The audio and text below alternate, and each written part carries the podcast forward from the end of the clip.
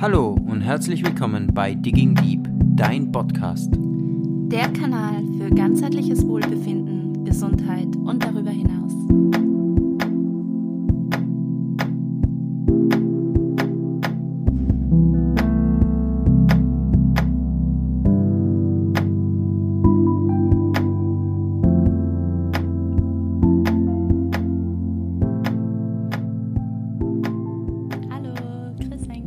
Hallo Gresenk. Servus. Saus. Servus. Es ist wieder soweit. Wir haben wieder Podcast Donnerstag. Yes. Bei der wievielten Folge sind wir angelangt, Stefan? Diesmal Folge 015, sprich 15 schon. ja, ähm, Wie fangen wir an heute? wir haben uns natürlich wieder ein Thema überlegt. Spannendes Und- Thema. Ja, und es ist, wir haben ja festgestellt, dass irgendwie so, so die, also Ernährung, wie ihr wisst, wenn ihr die Folgen vorher gehört habt, dass das ein ganz großes Thema für uns spielt und dazwischen strahlen wir immer ganz gern so ein, äh, ein Thema oder eine Folge ein, die was mit Ernährung zu tun hat, gell? Genau. Ähm, ist einfach, glaube ich, in der heutigen Zeit vor allem recht spannend, finde ich immer die, die, die Ernährungsfragen, äh, die auftauchen, auch vielleicht bei dem einen oder der anderen.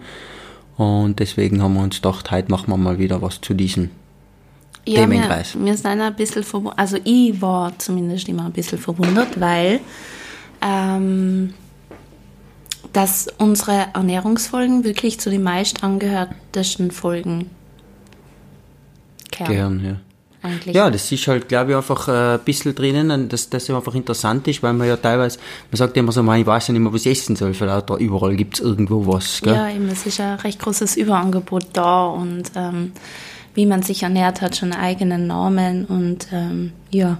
Genau. Genau.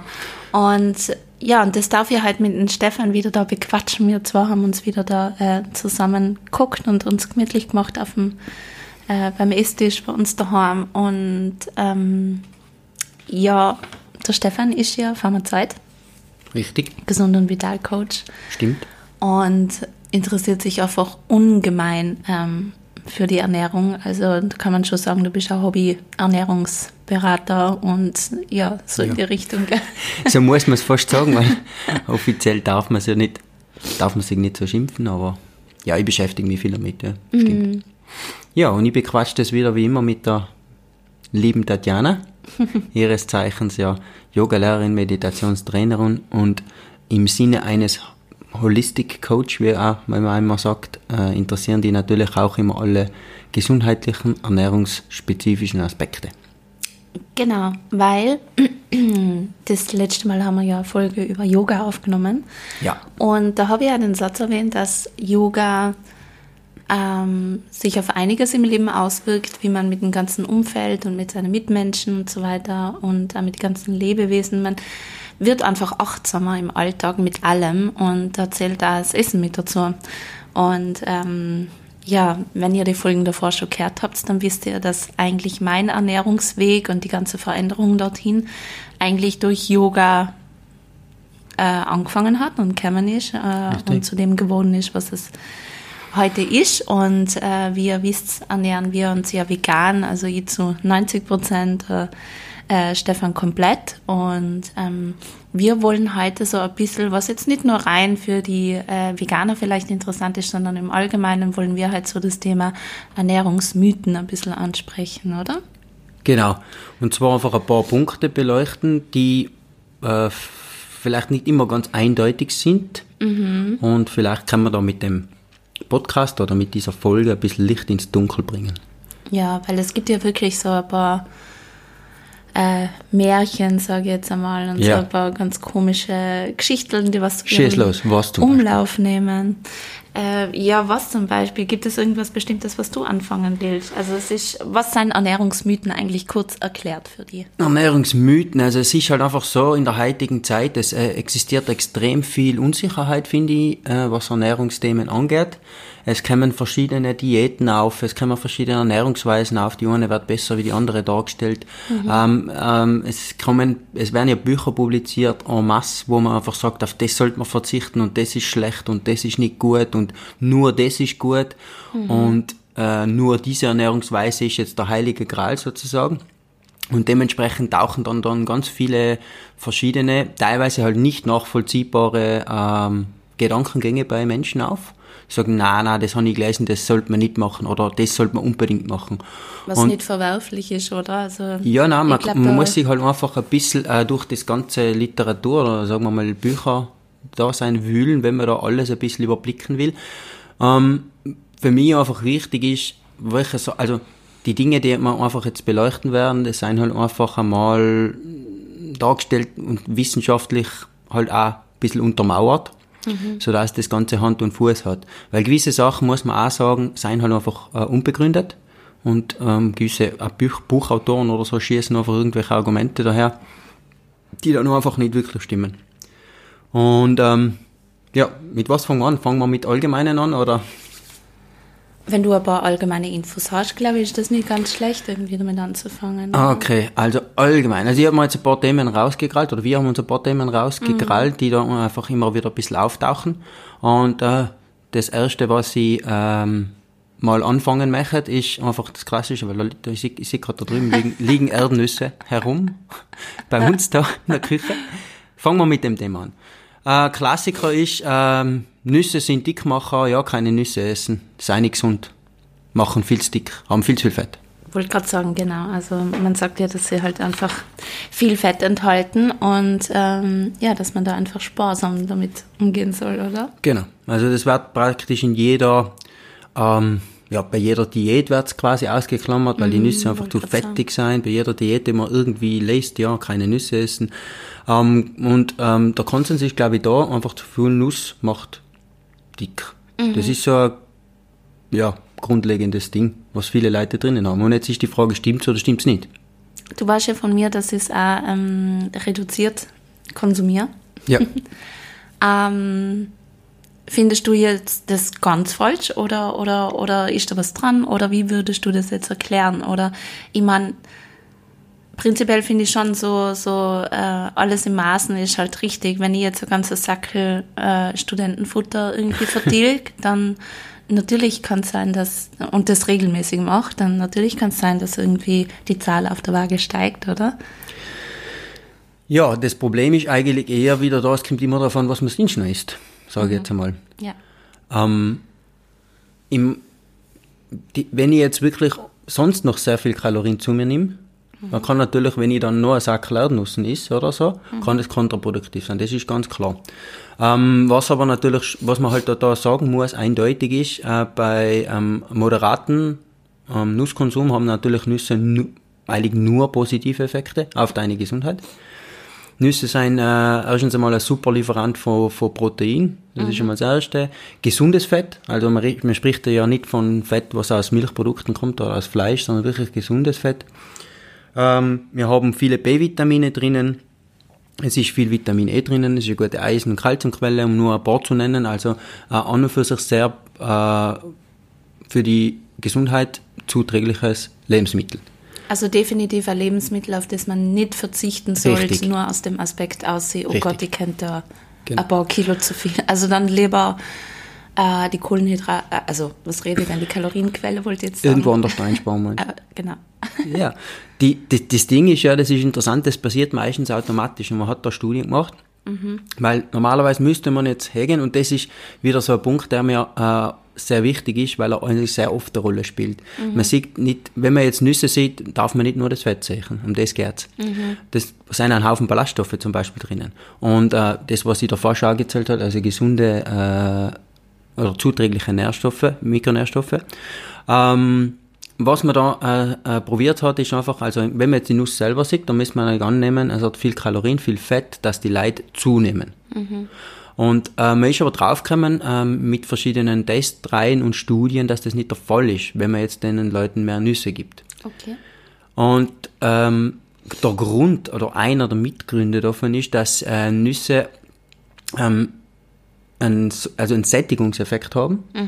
Das heißt, man, wenn die Leute, also dann hat man den Leuten Nüsse gegeben und hat sich gefragt, wie satt sie sich danach fühlen und die Gruppe, die eben zusätzlich Nüsse gekriegt hat, hat sich über einen längeren Zeitraum satt gefühlt. Was heißt das? Das heißt nichts anderes, wenn ich Nüsse is regelmäßig, dann äh, spare ich mir die Kalorien schon automatisch irgendwo, weil ich eigentlich nicht den Hunger habe. Und deswegen habe ich im Verhältnis dann wieder nicht einen Kalorienüberschuss, sondern eher noch positiv. Da äh, machen Nüsse also kein bisschen dick, sondern helfen noch dabei, dass ich irgendwie sogar, wenn ich abnehmen will, ein bisschen mein Gewicht halten kann. Okay. Und das ist sehr spannend. Es gibt da noch mehrere Aspekte. Also man, man sagt auch Nüsse, die, die äh, Konsum von Nuss äh, treibt ein bisschen den Stoffwechsel an und dadurch ver verwertet man das Ganze besser. Und was noch dazu ist, ähm, das ganze Fett, was drinnen ist, hat man auch getestet. Also wenn man jetzt sagt, okay, man kann das nicht für bare Münze nehmen, man kann das jetzt natürlich wieder sagen, okay, Mandel hat so und so viel Fett, aber von dem Fett nimmt man auch nicht alles auf. Ja. Also das kommt auch noch dazu. Ja. Okay. In dem Fall muss man sagen, ein super äh, Nahrungsmittel, ein super zuträgliches äh, oder verträgliches ähm, äh, verträgliche Proteinquelle, Fettquelle und natürlich mit den ganzen B-Vitaminen, Vitamin E natürlich auch top für, für Vitamine und Spurenelemente, Eisen, Kalzium immer ganz oben. Alle Nüsse, alle Samen natürlich gehören da dazu, muss man vielleicht auch sagen. Genau, stimmt, das vergisst man ab und zu so ein bisschen. Gell?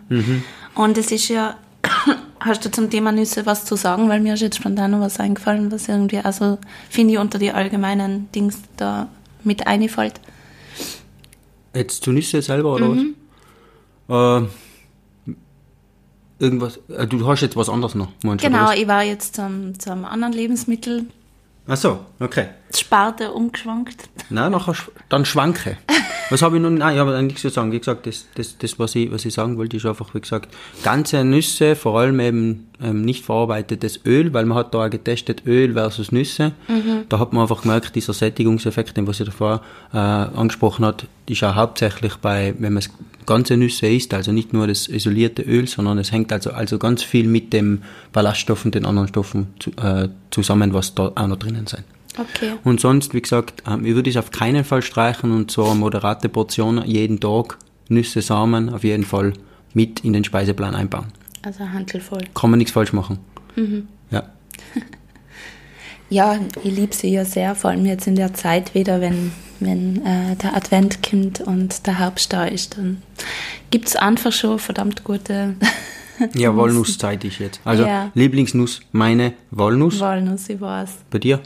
Ich kann das so schwer sagen, ich mag die Walnuss gerne, ich mag aber auch die Erdnuss ganz klassisch. Voll Erdnuss gern. ist auch super, ja. Also ich kann, mich, ich kann das eigentlich nicht eingrenzen, was da mein Number One ist irgendwie unter andere Nuts. Going nuts Ja. about nuts. Aber was mir jetzt eingefallen ist, was Bitte. ja sicher auch so viele interessiert, ist das Thema Obst. Obsten. Obsten. Ähm, Viele Obsten. Weil, ähm, ich meine, Obst enthaltet Fruchtzucker, das wissen wir. Und Ja. zu viel Fructose irgendwie, da sind wir auch wieder. Ich glaube, das spricht hauptsächlich die Frauen an. Die Männer machen sich ja jetzt weniger Gedanken oder seltener die Gedanken um ihre Figur und wegen Zunahme und so weiter. Aber Fructose, dass das äh, den Insulinspiegel hebt und auch da die Gefahr unter Anführungszeichen besteht, dass, dass man zunehmen kann. Ich meine, ich zum Beispiel, ich lieb Obst. Ja. Also äh, ich kann mir keinen Tag ohne vorstellen. Und ich kann jetzt, gerade wie jetzt auch Herbst, ist da auch so meine Zeit mit Weintrauben, mit äh, Granatapfel etc. Und Weintrauben, ich kann da, da ein Kilo an einem Tag wegputzen. Das schaffe ja ich ich weiß. easy. Ich, bin, ich, immer- ich werde immer geschickt zum Weintrauben kaufen. Genau. Nimm mal Weintrauben mit und Kakis mittlerweile. Ja, ja. Viel. Sind zwar nicht lokal, regional, aber, Aber gut. Ähm, sehr gut. Ja, aber es Genau. schaut aus wie ein Obst. Das ist auch so ein Mythos. Also Mythos. Ähm, das Problem ist eben, wenn man Leuten irgendwas sagt, das ist schlecht, machen sie es garantiert nicht, wenn es ihnen nicht einpasst. Ja, wenn jetzt du sagst, ähm, Fleisch ist ungesund, dann werden die meisten Leute sagen, ja, aber mein, was eh, ein bisschen, geht schon, tut nichts. Wenn du sagst, Apfel ist ungesund, dann sagen nein, nein, ich lieber keinen Apfel. Nein, es ist scheinbar nicht, weil Honigkehrt ist ungesund. Und das ist da auch teilweise passiert. Es gibt da, es hat dann einfach Bücher gegeben und, und, und äh, Literatur gegeben, wo man einfach das Obst ein bisschen verteufelt hat, weil eben äh, natürlich Fruchtzucker drinnen ist, passt ja schon so. Ähm, und dieser Fruchtzucker da mit in Verbindung gebracht wird, äh, dass er dick macht und äh, Fettleber macht und was ich was alles. Und ähm, ich glaube, wir bleiben eher lieber bei dem Spruch, äh, an apple a day keeps the doctor away. Ja, stimmt. Warum? Das ist wieder der gleiche Punkt wie bei den Nüssen. Man darf es nicht isoliert sehen. Das ist der Punkt, einfach, dass ich sage, habe ich einen Fruchtzucker oder habe ich ein Obst.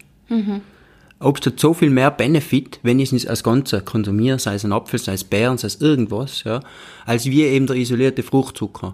Und das Problem ist, wenn Als ich noch Ganzes hast für die mit Schale, mit allem drum und dran. besser, je, je ganzer, de, des, je ganzer, desto besser, Entschuldigung. Ähm, würde ich jetzt mal behaupten, ja. Ja. Aber natürlich, ähm, es ist immer noch besser, einen geschälten Apfel zu essen, wie dann einen Apfelsaft und immer noch besser, einen Apfelsaft zu trinken, als wie Cola. Ähm, muss man so sagen, gell? glaube ich, versteht man was. noch. Ja. Also, je ganzer, desto besser. Und, ähm, ja, das Ding ist das, ähm, isolierter Fruchtzucker ist natürlich äh, schlecht. Das ist aber irgendwas, was dann drinnen ist in Softdrinks, im Fastfood irgendwo versteckt ist. Und man muss halt sagen, die Leute, die da äh, dick werden durch Fruchtzucker, werden deswegen dick, weil irgendwo zugesetzt ist. Dieser High Fructose Corn Syrup, High, Corn, High Fructose Corn Syrup, der was in zum Beispiel USA überall dabei ist, ja, in jedem Softdrink, da wird das angereichert, ist natürlich schlecht. Ja. Und ähm, man hat da auch wieder super interessanter Versuch, finde ich, ähm, was man gemacht hat. Und zwar hat man zwei Gruppen gemacht von, von Leuten und hat denen gegeben, äh, eine Gruppe hat gekriegt äh, Beeren, 150 Gramm Beeren, verschiedene Arten, also Himbeeren, Heilbeeren und so weiter und so fort. Und dazu noch 35 Gramm äh, Zucker, einfach purer Zucker. Und die andere Gruppe hat gekriegt das Äquivalent, was in den Beeren drinnen steckt, als Glucose und Fructose. Und dazu noch auch diese 35 Gramm Zucker. Also die haben das isoliert gekriegt, die anderen haben das äh, als Beeren gekriegt. Und dann hat man festgestellt, dass bei dieser Gruppe, die Beeren gekriegt hat, weder der Insulinspiegel noch der Blutzuckerspiegel so stark gestiegen ist und eher eine längere Zeit auf einem guten Niveau geblieben ist. Bei den anderen war es so, der ist viel zu schnell, viel zu stark gestiegen. Wenn der Blutzuckerspiegel eingeht, geht der Insulinspiegel automatisch auf. Und danach ist er eigentlich relativ wieder schnell abgesackt und ist ein bisschen in eine Unterzuckerung sogar gekommen. Okay. Was heißt das? Das ist genau das gleiche wie bei den Nüssen. Ja. Das ganze Lebensmittel ist einfach viel besser. Man darf es nicht isoliert als Fruchtzucker sehen. Und ähm, das mit der Fettleber ist natürlich auch so ein Ding. Jeder sagt dann, okay, zu viel Fructose kann Fettleber machen oder zu viel Obst oder so weiter. Ähm, erstens einmal alles mit Maß und Ziel. Also wenn jeder, je, wenn du jeden Tag ein Kilo Äpfel wirklich isst oder was, das ist, das ist auch, weißt du, das ist der falsche ja, Weg. klar. Aber ein Apple day keeps the doctor away bleibt so, glaube ich. Mhm. Und ähm, Fettleber, ja, wie macht man Fettleber? Äh, leider diese grause, grausame Praxis, äh, die man äh, verwendet bei den Gänsestopflebern, Mhm. die kriegen auch nicht, die kriegen einfach einen Haufen, so einen Brei aus Mais und Fett und Salz. Das ist auch keine pure Fructose und die kriegen eine Fettleber. Und wenn ich mich selber so mesche, also sprich mit Fastfood, Mhm. dann kriege ich eher eine Fettleber, nicht alkoholische Fettleber, sagt man dazu, weil das andere kommt vom Alkohol Ja. kriege ich eher nicht alkoholische Fettleber, als wenn ich meine Äpfel esse und meine Bananen und so weiter und so fort. Und das Einzige, wie gesagt, wo, wo Obst vielleicht nicht verträglich ist, es gibt eine Fructose-Malabsorption, das heißt, es gibt eine, ähm, was in meinem Darm einfach nicht ganz funktioniert, das ist jetzt ein bisschen kompliziert zu erklären, die Transporter, und ich kann Fructose nicht gut aufnehmen, dann muss ich natürlich entweder am fructosereiche Obst, Obsten Ja. weglassen und eher auf glukosereiche Sachen setzen. Also zum Beispiel Bananen haben mehr Glucose wie Fructose, Apfel ist umgedreht, haben viel mehr Fructose wie Glucose. Ähm, und dann geht's vielleicht besser. Oder eben, ich muss, wie gesagt, also Fructose-Malabsorption heißt ja nicht, dass ich kein Obst essen kann, sondern nur ein bisschen gezielter vielleicht auswählen. Ja. Das ist das Einzige. Findest du so die Ration, die eigentlich so für die ganzen ähm, ja, Ernährungsberatern so empfohlen wird oder Diätologen mit die, mit die zwei Portionen Obst am Tag, findest du das? Ja, ich find's deswegen super, weil man hat natürlich diese fünf am Tag eingeführt. Genau. Fünf am Tag heißt drei und zwei, drei Portionen Ja. Gemüse, zwei Portionen Obst. Genau. Und man hat das nachher nochmal korrigiert und hat gesagt, mindestens drei Portionen Gemüse Mhm. und maximal zwei Portionen Obst. Der Vorteil von dem Ganzen ist, dass die Leute, wenn sie sich das, wenn sie sich zu Herzen nehmen würden, Mhm. was leider nicht oft der Fall ist, viel mehr Gemüse essen wie Obst. Und Gemüse hat natürlich noch ein bisschen besseren Benefit auf die Gesundheit insgesamt als Ja. wie Obst, weil es einfach, wie gesagt, ja, Gemüse ist einfach der Pörner, was das angeht. Und deswegen sagt man, okay, dann isst man mindestens so viel, das heißt, man kann dann noch mehr Gemüse essen und ja, halt noch zwei Portionen Obst am Tag dazu. Weil die Kinder sicher ab und zu drüber. Ja, mei. Besser so als wie, wie gesagt, es gibt einfach äh, andere schlechtere Lebensmittel, wo es einfach da falsch Ja, ja, fehl am. Platz waren. Stimmt. Stimmt. Also lieber äh, greift zu einem Apfel, wenn ihr Lust auf was Süßes habt oder so, bevor ihr die Schoki Richtig. ja, zu Gemüte führt. Ah, wie gesagt, statt äh, verarbeitete Sachen wie, Genau. oder Softdrinks oder irgendein Fastfood oder irgendwas. Ja. Ja, Ah ja, genau, noch, noch, muss ich noch kurz was dazu sagen. Man hat das auch nach, nach, sogar nachweisen können, den Effekt, wo ich davor gesagt habe, mit den Beeren, indem wir Weißbrot und Beeren versus Weißbrot und Gurken verglichen haben. Und trotzdem, dass da nur Gurken dabei waren, ist der Blutzuckerspiegel durchs Weißbrot weiter gegangen wie Weißbrot und Beeren. Also das heißt sogar einen, Ja. einen positiven Effekt noch zusätzlich dazu. Gut, wollte ich leider schnell sagen. ja, interessant. Ähm, aber es heißt ja, weil wir jetzt gerade so bei den Tagesrationen Obst, Gemüse gewesen sein, also drei äh, Portionen mindestens Gemüse, hast du jetzt gerade Jo. hast du jetzt gerade gesagt. Ähm, aber ähm, Gemüse, ja, es, es ist ja an und für sich eigentlich ein schlechter Kalzium- und Eisenlieferant. Das ist ja auch so ein Mythos, der so Ja, im Umlauf ja, ist. Der, der Mythos ist eher sogar umdreht. Eigentlich umdreht ist der Mythos eher der, dass Eisen geht nur mit Fleisch gut Mhm. und äh, Calcium geht nur mit Milch gut. Genau. Was kann man dazu sagen? Ähm, Warum muss ich meine drei Portionen Gemüse essen? ja, das, genau, das hängt vielleicht damit zusammen, ähm, weil wir mal umdreht sagen. Also Eisen, ähm, wie, wie soll ich anfangen? Eisen ist erstens okay, im Fleisch ist Eisen drin, das wissen wir, das ist das Hemeisen, das wird gut verarbeitet. Äh, Das gut ist so in die Köpfe. Das wird gut aufgenommen vom Körper, das ist klar. Nur, ähm, was man halt dazu sagen muss, ähm, bei weitem nicht so viel, wie man meint, weil man natürlich nur Muskelfleisch isst, der Mensch mehr. Früher war das anders. Da hat man Organe gegessen und irgendwas, was sehr eisenreich ist. Leber ist eisenreich, das isst fast keiner mehr heute. Und das Zweite ist, ähm, früher, Eisen ist essentieller Nährstoff. Da kann man uns einfach ein, ein essentielles Spurenelement, Mineralstoff, da können wir uns mal einig sein. Kein Spurenelement ist ein Mineralstoff. Oder halt äh, wichtiges, äh, wichtigeres, äh, wichtigere, also wie, wie die ganzen Spurenelemente, wie Ja. Kobalt, Kupfer, ist, ist wichtiger, ähm, weil wir es für die Blutbildung brauchen. Deswegen war es natürlich immer schon wichtig. Gut, aber der Steinzeitmensch hat natürlich auch nicht immer Fleisch zur Verfügung gehabt. Das muss man auch sagen. Man hat sich viel ernährt von pflanzlichen äh, Lebensmitteln. Man hat äh, extrem viel äh, Wurzeln und, und äh, irgendwas anderes gegessen. Und das heißt, Eisen wurde damals schon aus diesen Sachen gewonnen. Nüsse, irgendwas. Das heißt, der Körper kann, hat das, kann das auch verwerten, ja. Und speziell, wenn wenig von Fleisch da ist, kann er es noch ein bisschen aufdrucken. Die Verwertung vom Eisen aus den Pflanzen. Und das ist das, was man immer vergisst. Und deswegen passiert es auch so, wenn man sich einfach länger dann pflanzlich äh, ernährt, dass da die Eisenaufnahme extrem gesteigert wird ähm, weil es einfach der Körper besser verwerten kann. Das eine ist das, äh, dass dieses äh, Pflanzen haben, ein, äh, ist an, an und für sich haben Pflanzen nicht wenig Eisen. Also Pflanzen haben viel Eisen, es wird nur teilweise schlechter aufgenommen. Und da kann man jetzt hergehen, bei pflanzlichen Eisenquellen einfach die Aufnahme ein bisschen steigern. Den Klassiker kennt jeder, Vitamin C steigert die Aufnahme von Eisen ungemein. Es ist meistens sogar bei jedem Eisenpräparat zugesetzt, weil man das weiß. Stimmt, ja. Und wenn jemand Eisen einnehmen muss, empfiehlt man sowas aus der Apotheke immer mit einem Glas Orangensaft zu nehmen, Aha. Mhm. weil einfach Vitamin C dabei ist. Wobei Orangen ja nicht unbedingt der ultimative Der Vitamin, C. Lieferant ist, oder? Nein, gar nicht. Also beste Vitamin C-Lieferant oder Paprika. ist Paprika, ja. Paprika ist super und alle Arten von Kohl äh, sind sehr gut, zum Beispiel. Und dann kommt erst eigentlich Obst. Also die haben im Verhältnis zu, zu im Verhältnis zu, äh, zu dem Gemüse also pro 100 Gramm eigentlich weniger. Ähm, aber gut, wenn jemand Orange essen will oder Beeren oder irgendwas, haben wir natürlich auch Vitamin C. Ja. Und man kann natürlich auch ähm, die Hemmung vom Eis, also die, Auf, die Aufnahmehemmung vom Eisen ein bisschen reduzieren, indem man das so zeitversetzt äh, konsumiert mit gewissen ähm, Nahrungsmitteln, Kaffee, Tee, weiß man zum Beispiel, da sind Polyphenole drinnen, die komplexieren das Eisen, dadurch kann es nicht aufnehmen. Das sollte man immer zeitversetzt trinken zum Beispiel. Aber auch natürlich ähm, die ähm, also gleichzeitig dann auch die Eisenaufnahme steigern mit Vitamin C dazu und dann kriege ich eigentlich relativ viel Eisen aus. Und so ein Punkt, was oft äh, beim Eisen noch dabei ist, ist diese Phytinsäure, die ist einfach natürlich in Pflanzen drinnen und die hemmt ein bisschen die Eisenaufnahme. Ähm, die kann man erstens einmal durch Kochen und Einweichen und Keimen ein bisschen reduzieren.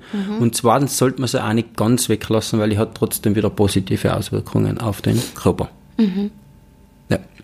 Spannend. Ja. Und was man vielleicht dazu sagen soll, ähm, auch mehrfach jetzt nachgewiesen, das Hämeisen, das ist das Eisen aus, man sagt dazu Hämeisen, äh, das Eisen aus tierischen Produkten, also sprich eigentlich aus Fleisch, weil Milch hat eigentlich de facto kein Eisen oder wenig Eisen. Ähm, aus Fleisch zu viel des Guten ist auch schlecht. Also da hat man schon gemerkt, dass ähm, zu viel Hämeisen bildet so viel freie Radikale im Körper, also sprich, äh, die zerstören ein bisschen das Gewebe und kann dadurch auch ähm, zu verschiedenen Krebserkrankungen führen. Okay. Wie zum Beispiel Darmkrebs durch übermäßigen Fleischkonsum. Ist das Eisen auch ein bisschen schuld. Also, also es ist nicht immer alles gut, was, äh, also es ist nicht, es ist nicht gut, das, äh, das Eisen, was aus, aus, aus den Tieren kommt, wenn man das zu viel isst. Ja, und grund- grundsätzlich kann man sagen, Eisen aus Pflanzen wird durchaus auch gut aufgenommen, wenn man es richtig macht. Man sagt, man sagt einfach, man steigert ein bisschen die Aufnahme durch verschiedene Zusätze. Beta-Carotin zum Beispiel steigert da die Aufnahme von Eisen. Also da haben wir natürlich Karotten, Süßkartoffeln allen voran, Kürbis ein bisschen, also alles Orange. Das Ähm, ist ja nicht klassisch der Spinat, wie man es von früher her kennt mit dem Popeye und äh, Ja, Spinat ist ja so ein bisschen ein Problemkind, weil der Spinat hat an und für sich äh, viel Eisen und auch viel Kalzium, wenn wir jetzt gerade schon auf das andere Thema umschwenken. Nur hat der jetzt zum Beispiel ähm, die Eisenaufnahme oder die Eisenabsorption aus dem Spinat wird viel durchs Kalzium beeinflusst. Kalzium und Eisen sind so ähnlich, also äh, von der von der Wertigkeit her von den Ionen, deswegen beeinflussen sie sich gegenseitig immer in der Aufnahme ähm, oft. Und das zweite ist, äh, die Kalziumaufnahme wird wiederum von der Oxalsäure beeinflusst. Das ist so ein Hämmer. Also das wird durch, hat Eisen eigentlich, äh, Eisen, hat Spinat eigentlich viel Eisen und viel, äh, viel Kalzium, Calcium, aber es ist einer von den pflanzlichen Nahrungsmitteln, die man eigentlich schlecht verwerten kann, was das angeht. Ja, und zum Kalzium. Milch ist, wie gesagt, äh, natürlich hat Milch Kalzium, da braucht man nicht drüber streiten, das ist klar. Das ist so ziemlich das einzige Gute, was ich der Milch zurechnen könnte. Ähm, aber natürlich ist es jetzt kein Privileg von Milch.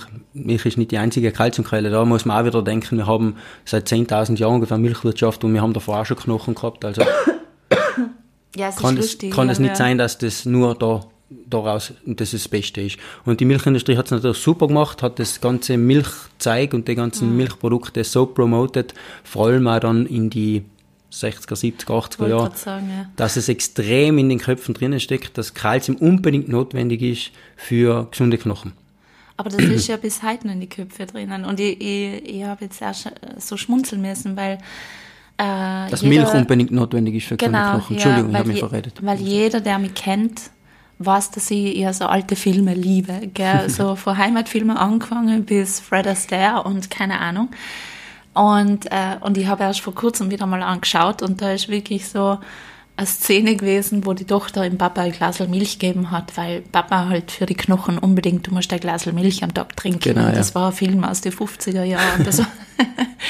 Ja, damals, also Ja, war das, das, gang und gäbe, gell? Da das- war Milch genau. irgendwie an der Tagesordnung und ganz, Ja. ganz ein wichtiges Lebensmittel. in den USA in der Werbung immer das Gut Milk, Ja. wir das mit dem Fragezeichen.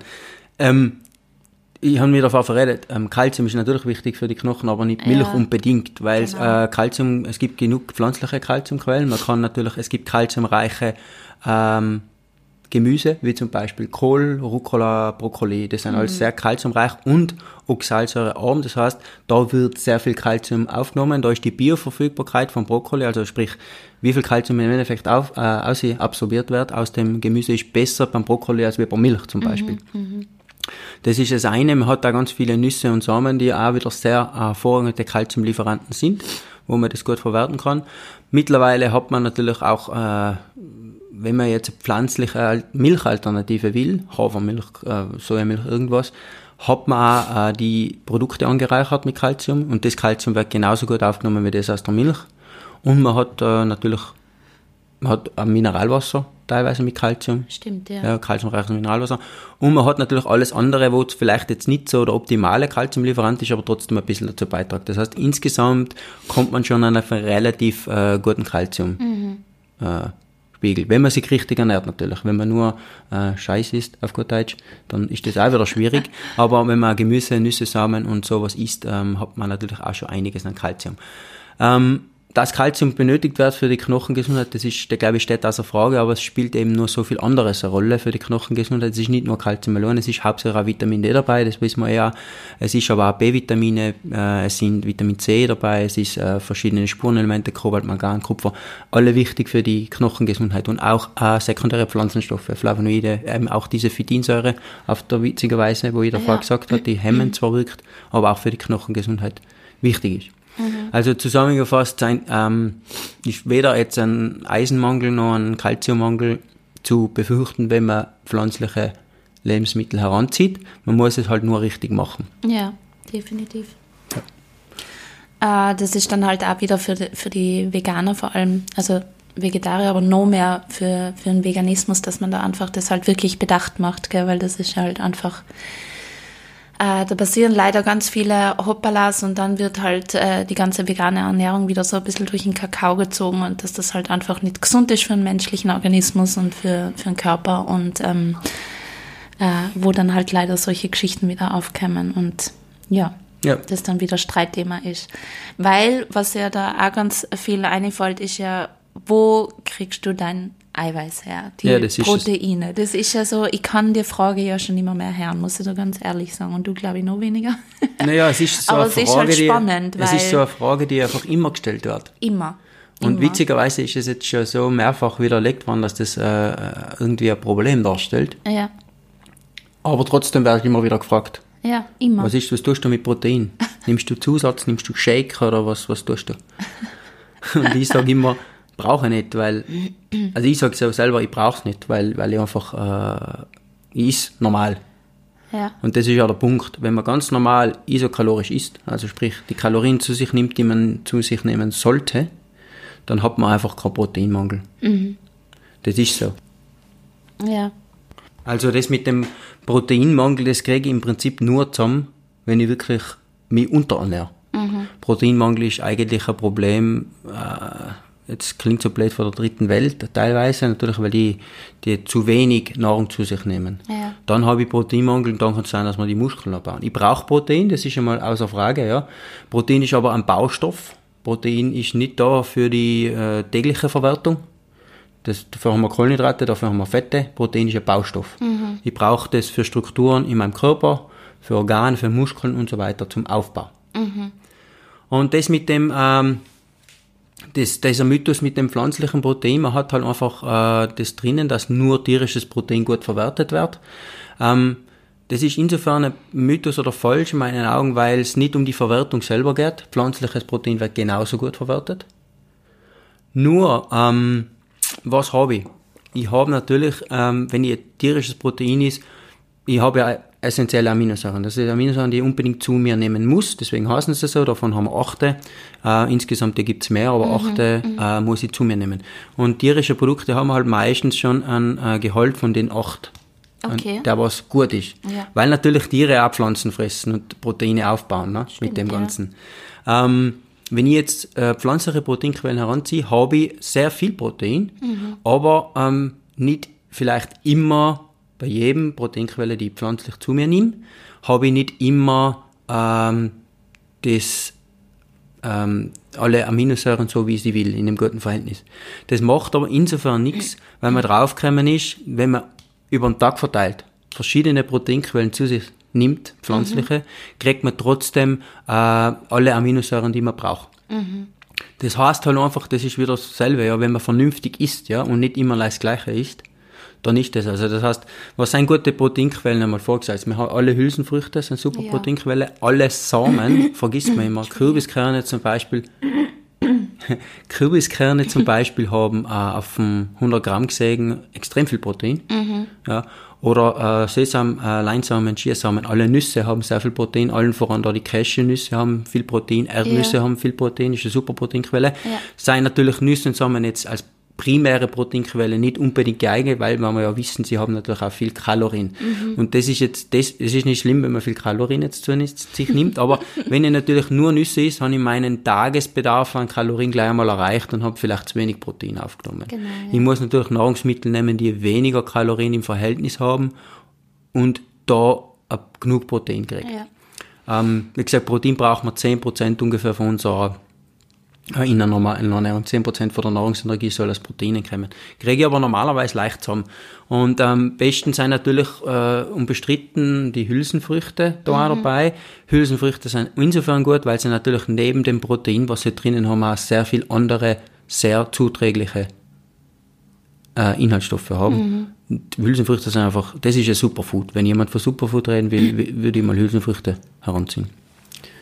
Das ist was, was wir halt einfach ähm, sehr in unseren, in unseren Ernährungsplan mit aufgenommen haben. Gell? Ja, Weil, genau. Also wenn ich denke, früher habe ich einfach Linsen, Bohnen und Co., das war einfach nicht auf meiner, auf meiner, auf meinem Teller. Ja, genau. Und dann kann man es ja kombinieren. Das ist ja das Tolle Ja. an der ganzen Sache. Was macht man dann? In der Früh sage ich mal, okay, ich mache mir mal, äh, was ich, ein Porridge und da gebe ich ja schon mal was dazu. Ich meine, Haferflocken, Vollkorn äh, generell hat auch Protein, weil klar, Samen haben alle Proteine, weil die natürlich diesen Keimling da versorgen müssen. Ja. Der muss ja irgendwie wachsen. Deswegen haben wir äh, Vollkorngetreide, Haferflocken, sowas hat auch Protein. Dann habe ich das dabei, dann habe ich ein paar Samen, Nüsse dabei, habe ich da schon mal einen guten Start in den Tag. Dann habe ich mittags vielleicht ein Salatl, da tun wir vielleicht einen Tofu drüber oder ein paar Kichererbsen angeröstete, ist ein Hummus dazu, ein Brot, habe da wieder verschiedene Proteinquellen und am Abend habe ich dann vielleicht noch was anderes und ich kann auch zum Beispiel hergehen, jetzt das, was wir mittlerweile auch schon machen, teilweise wenn wir Pasta kochen, nehmen wir Linsen oder Kichererbsenpasta dazu, teilen da wieder, dann habe ich wieder eine super Proteinquelle. Ja. Ja. Und alles verschiedene und so variiere ich ein bisschen und dann komme ich äh, locker im, Namen, im Rahmen einer isokalorischen Ernährung, also eine, die was mich wirklich satt macht, über den Tag verteilt, komme ich locker auf meinen Proteingehalt. Ja. Weil der Wert, muss man auch dazu sagen, wenn ich ein bisschen ausholen darf, der wird immer maßlos überschätzt. Die meisten, was da wirklich immer meinen, sie müssen sich da mm, das Protein reinknallen, also die, was so viel Fleisch essen und so, die haben eigentlich zu viel Protein, das braucht keiner. Was passiert mit dem? Der, wie gesagt, das ist ein Baustoff. Der Körper verwertet es jetzt nicht unbedingt als, als äh, Brennstoff, sondern es ist Ja. ein Baustoff. Der Rest wird wieder ausgeschieden, ganz einfach. Das ist einfach verlorene Liebesmühe. Man braucht ungefähr, man sagt 0,9 Gramm pro Kilogramm Körpergewicht. Das wäre jetzt nicht wahnsinnig viel. Ich habe es schon, schon ausgerechnet. Wenn ich 70 Kilo habe, habe ich 56 Gramm. Also 70 Kilo, dann brauche ich 56 Gramm Protein.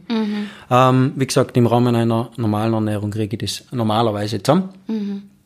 Und was aber so viele machen dann, die, die gehen auch bis zu die 2 Gramm pro Kilogramm Körpergewicht.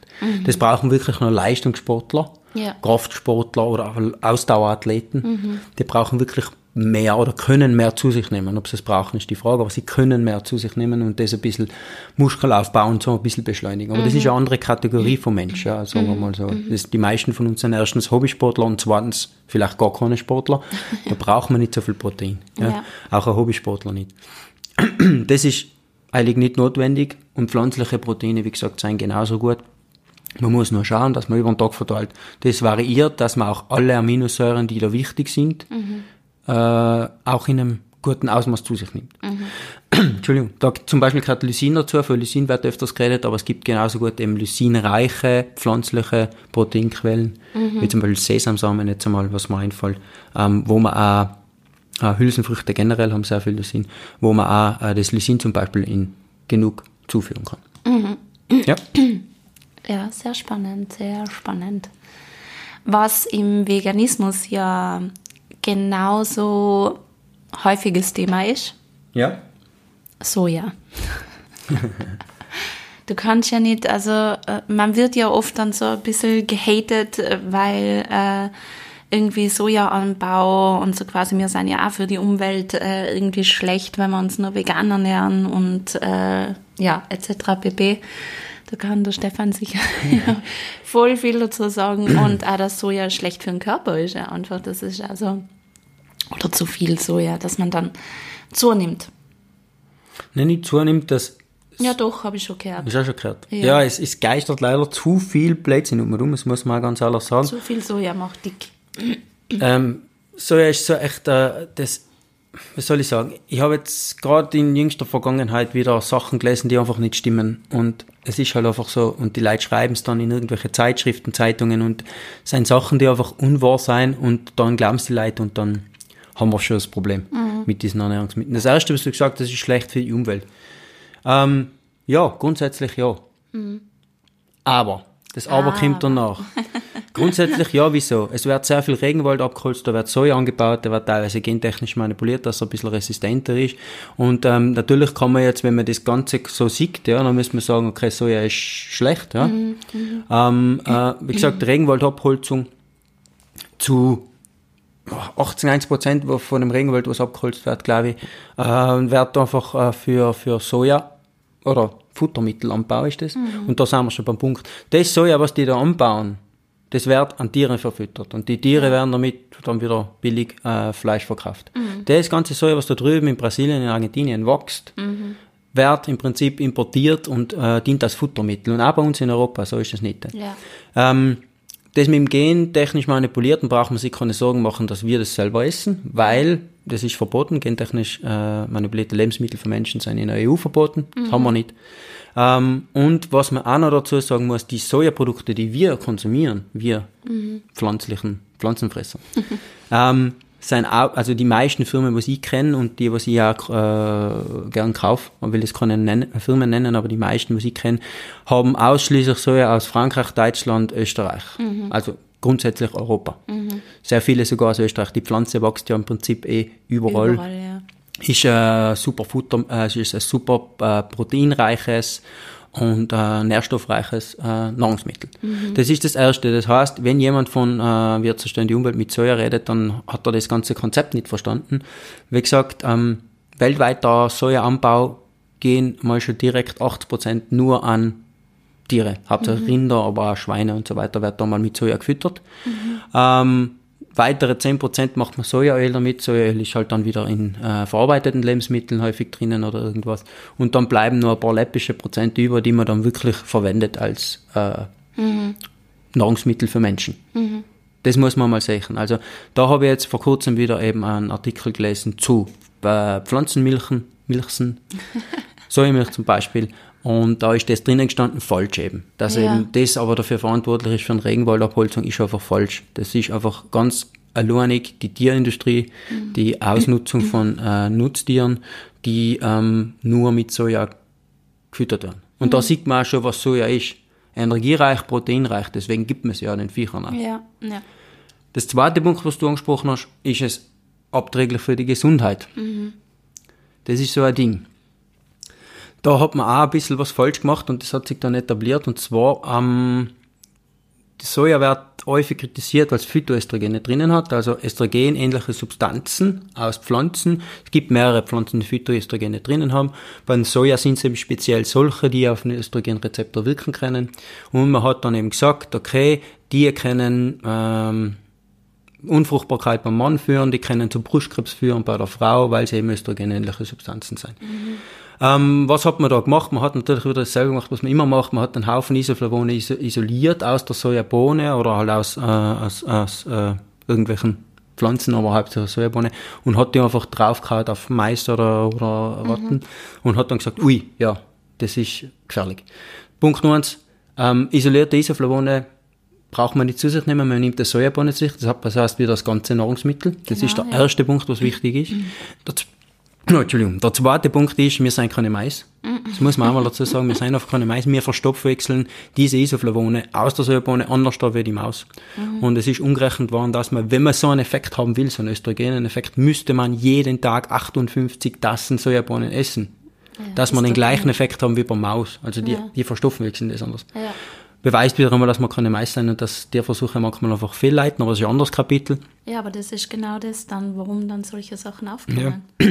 Und da eben noch positiv vielleicht dazu gesagt, ähm, man hat sogar festgestellt, dass sie äh, dadurch, dass sie den äh, einen schwachen Östrogenen-Effekt haben und diesen Rezeptor, den 17 Beta äh, Östradiolrezeptor, die Beta-Rezeptoren, vor allem in der Brust äh, blockieren, mhm. diese Phytoöstrogene aus der Sojabohne, dass es da sogar einen Benefit gibt. Mhm. Und das hat man deswegen auch festgestellt, dass man draufgekommen ist, die Brustkrebsrate in asiatischen Frauen, mhm. die von Kindheit schon viel Tofu und Soja, Milch und alles äh, dergleichen konsumiert haben, viel, viel niedriger ist, wie eben bei einer westlichen Diät, was natürlich äh, nicht nur mit dem Soja zusammenhängt, das sind wir, schon, sind wir jetzt schon ja. bewusst, aber auch, äh, aber im Gegensatz muss man sich halt denken, Soja hat das Brustkrebsrisiko nicht erhöht, mhm. wie man meinen möchte. Mhm. Das stimmt dann einfach nicht. Mhm.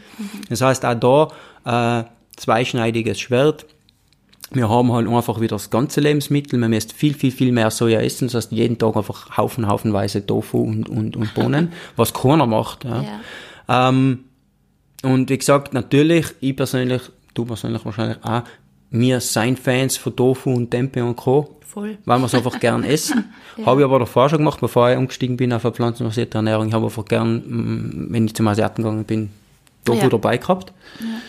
Ja. Ähm, darüber scheiden sich die Geister. Ich sage immer, Tofu ist da Mozzarella unter den, unter den pflanzlichen Lebensmitteln. Ja, das sehe ich gar nicht so. Nein, weil Mozzarella zum Beispiel schmeckt nach gar nichts, meiner Meinung nach. So, und Tofu, Tofu schmeckt auch nach gar nichts. Den ja. muss man halt gescheit machen. Wenn ein Mozzarella irgendwie gescheit verarbeitet ist. Muss ja Fleisch haben. Ja, genau. Genau. Ja, schmeckt auch eigentlich so. per se nach Hackfleisch schmeckt zum Beispiel nach gar nichts. Da kann ja. ich genauso gut was anderes nehmen. Ist ein anderes Thema wieder. Es geht immer um die Würze. Aber ähm, an und für sich äh, in Maßen genossen wird, oder geht es wieder um das, um das rechte Maß, äh, super äh, proteinreiches äh, Lebensmittel. Mhm. Ähm, das im Prinzip bei uns in der Küche jetzt nicht mehr fehlt. Und wir haben keine Angst, dass wir irgendwelche äh, Schäden davon tragen. Auf Nein, jeden Fall nicht. nicht. Das muss man auch dazu sagen. Die einzigen, was auf Soja verzichten sollten, sind die, die was Soja nicht vertragen, weil sie einfach Sojaallergie haben. Das gibt's. Ja. Deswegen ist es ja Allergen. Das ist ja bei den, bei den verarbeiteten Lebensmitteln hinten fett angestrichen. Stimmt. Und ähm, natürlich ganz, ganz kleine Säuglinge, weil die sollten eigentlich prinzipiell nur Muttermilch kriegen. Die sollten auch keine Kuhmilch oder keine Ziegenmilch oder was anderes kriegen, ja. somit auch keine Sojamilch. Aber man hat auch da festgestellt, bei älteren Kindern dann, wenn man ähm, statt Kuhmilch Sojamilch nimmt, hat das keinen negativen Einfluss, hat keine negative Auswirkung, ja. Langzeit. Also weder auf Wachstum noch auf sonst irgendwas, was dem Kind, äh, was das Kind anbelangt. Weil mhm. das Zeug gibt's ja auch schon lange, das ist ja nicht irgendwie was Neues, Veganes, eine super Erfindung, sondern in Asien Stimmt, hat man das halt ja. immer schon gehabt. Mhm. Ja. Und denen geht's auch gut. Ja. ja. Im Gegensatz dazu teilweise sogar die, die ältesten Leute auf der Welt, da was da drin wohnen. Stimmt, ja. ja. Solange sie nicht äh, der Sucht der westlichen Diät verfallen. Genau. Dann ist der Effekt wieder weg, hat man auch festgestellt. Mhm. Leider. Leider, ja. Ja, über Soja kann man noch weitaus weit länger. Du hast gesagt, Soja macht dick, oder? Habe ich noch nie gehört, aber. Äh, doch, aber ich glaube halt einfach wegen, wegen der Hormongeschichte, was du eh schon angespielt hast. Dass da, ja. da haben die Frauen ja auch immer so ein bisschen Bammel, dass ähm, einfach ein unausgeglichener Hormonspiegel äh, kann ja bei uns auch zur Gewichtszunahme führen. Ja, also genau. wie gesagt, es gibt äh, Präparate, pflanzliche Isoflavone zum Kaufen bei Frauen in Wechseljahren, was ein bisschen den, bei leichten Beschwerden gegen diesen Östrogenabfall wirken sollen. Ja. Aber erstens sind es, wie gesagt, angereicherte Präparate, die haben einen höheren Gehalt im Prinzip. Ähm, so, also du müsst wirklich mehr Tofu essen, dass mhm. das auf denselben Effekt kommt. Wie schon gesagt, diese 58 äh, Tassen mhm. Sojabohnen im Gegensatz zum Maus, was wirklich dann den Effekt hätten, den erreiche ich mit einer normalen Ernährung gar nicht. Ja. Deswegen brauchen ja. wir da keine Sorgen machen. Ja. ja.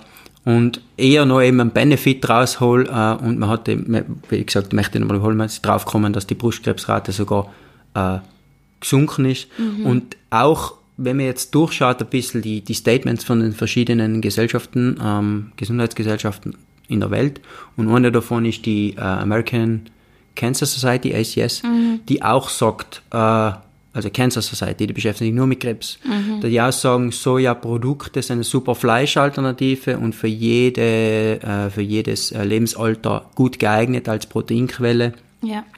Auch für Männer und Frauen mit Brustkrebs, die schon gehabt haben, aber man braucht keine Angst haben. Mhm. Oder haben gerade. Also mhm. auch da braucht man keine Angst haben. Sagt sogar zum Beispiel die ACS. Ja. Die American Cancer Society. Mhm. Und alle anderen auch noch, also, also viele andere auch noch. Da ist, da ist mal ein Konsens. Und trotzdem, deswegen sagst du Ernährungsmythen, es kommen trotzdem immer wieder Statements und äh, Bücher und irgendwelche Beiträge zu Soja, die einfach das in ein schlechtes Licht rücken. Sei ja. es zum einen die um, der Umweltaspekt, wo wir ja. gerade diskutiert haben, und zum anderen der gesundheitliche Aspekt. Und man muss halt bei beiden sagen, man muss sich das natürlich genau anschauen. Ja, und das ist halt auch oft, dass ähm, Ärzte halt auch mit solchen Dingen kommen und ähm, bei uns ist es einfach so, dass Ärzten halt einfach vertraut wird zu, ja, 100 Prozent. in der Regel. Und es ist einfach aber so, dass man halt wirklich beachten muss, dass Ärzte, also ich will das jetzt nicht schlecht reden, um Gottes Willen, aber Ärzte haben einfach in ihrem Studium keinen Ernährungsteil dabei. Das ist einfach so. Und Zumindest das, einen geringen. ne? und, das- und das ist auch oft so, dass die halt einfach ihre, ihre Sichtweise aus dem Ganzen halt mit einspielen lassen. Und das ist halt, muss man schon sagen, nicht immer korrekt, was die halt auch dann Ja, das hat, ja. belegen. Wie gesagt, ich möchte auch nicht die Ärzte diskreditieren. Die Nein, müssen viel wissen und die müssen sich gut auskennen.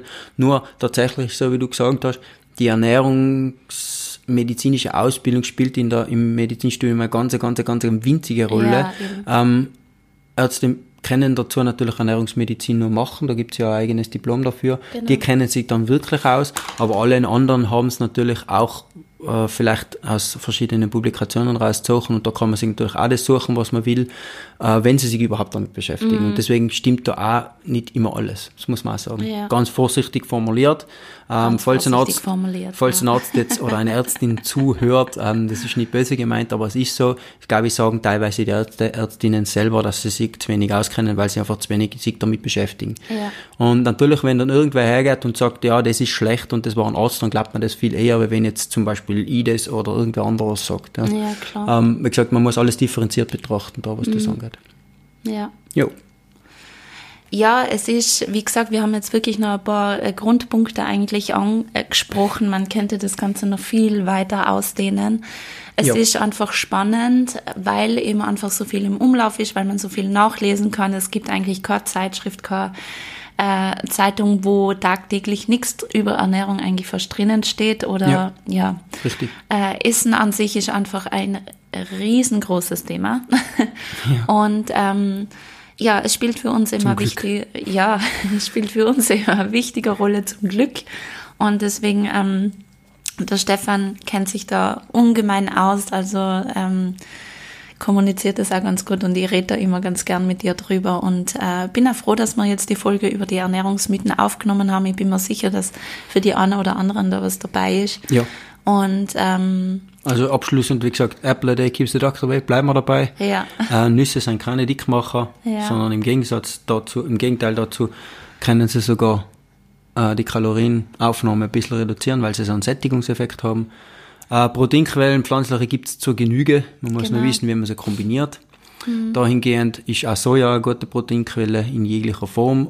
Wenn man es natürlich wieder in Maßen genießt und nicht jeden Tag, keine Ahnung, drei Blöcke Tofu isst oder was auch immer, oder fünf, oder keine Ahnung, zehn. ja, Und was haben wir noch gehabt? Äh, Calcium und Eisen ist auch aus Pflanzen sehr gut äh, aufnehmbar. Und da muss man auch noch ein paar Sachen, wie zum Beispiel Vitamin C oder die calciumreichen äh, Vitamin C und Eisen oder auch die calciumreichen Blattgemüse zum Beispiel, wie Kohl und Brokkoli. Und Brokkoli ist kein Blattgemüse, aber Kohl und Rucola und Brokkoli auch noch dazu. Äh, wenn man das bevorzugt.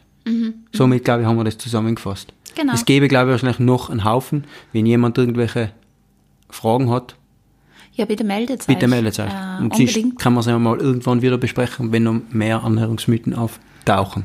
definitiv. Also, es wird sicher nicht die letzte Ernährungsfolge gewesen sein. Richtig. Ähm, wir freuen uns auf alle Fälle. Ich weiß nicht, hast du sonst abschließend noch was zu sagen? Na, also, dass ich jetzt ein bisschen Hunger gekriegt habe.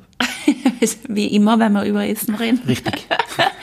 Also wir freuen uns auf alle Fälle, dass du wieder eingeschalten hast und wir würden uns auch total freuen, wenn du natürlich die Podcast-Folge weiterreichst oder generell unseren Podcast weiterreichst, weil äh, so natürlich kommen wir in die obereren Ranglisten so quasi. Die oberen 10.000. Die Leute werden mehr aufmerksam auf uns und ähm, freuen uns natürlich auch über Bewertungen. Also ich glaube, auf Apple Podcast kann man sogar Bewertungen abschicken. Richtig. Und ähm, Schaut's vorbei, aber wir sind natürlich in den sozialen Medien vertreten, auf Instagram und ähm, äh, yoganana.at.